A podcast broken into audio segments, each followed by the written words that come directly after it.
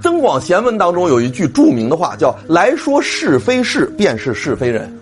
见面了，马上跟你说：“哎，你上经管学院去上课吧。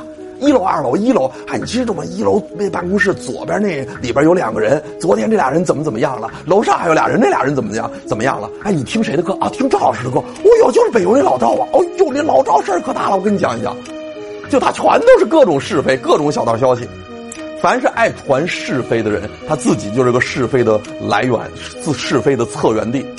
哎，来说是非事，必是是非人。他在你面前搬弄别人的是非，等到别人面前一定搬弄你的是非。你对这样的人一定要离得远点。这样的人就属于日常交往当中，他的心态不端正，他有很多负能量。这叫做口说是非，心态不正。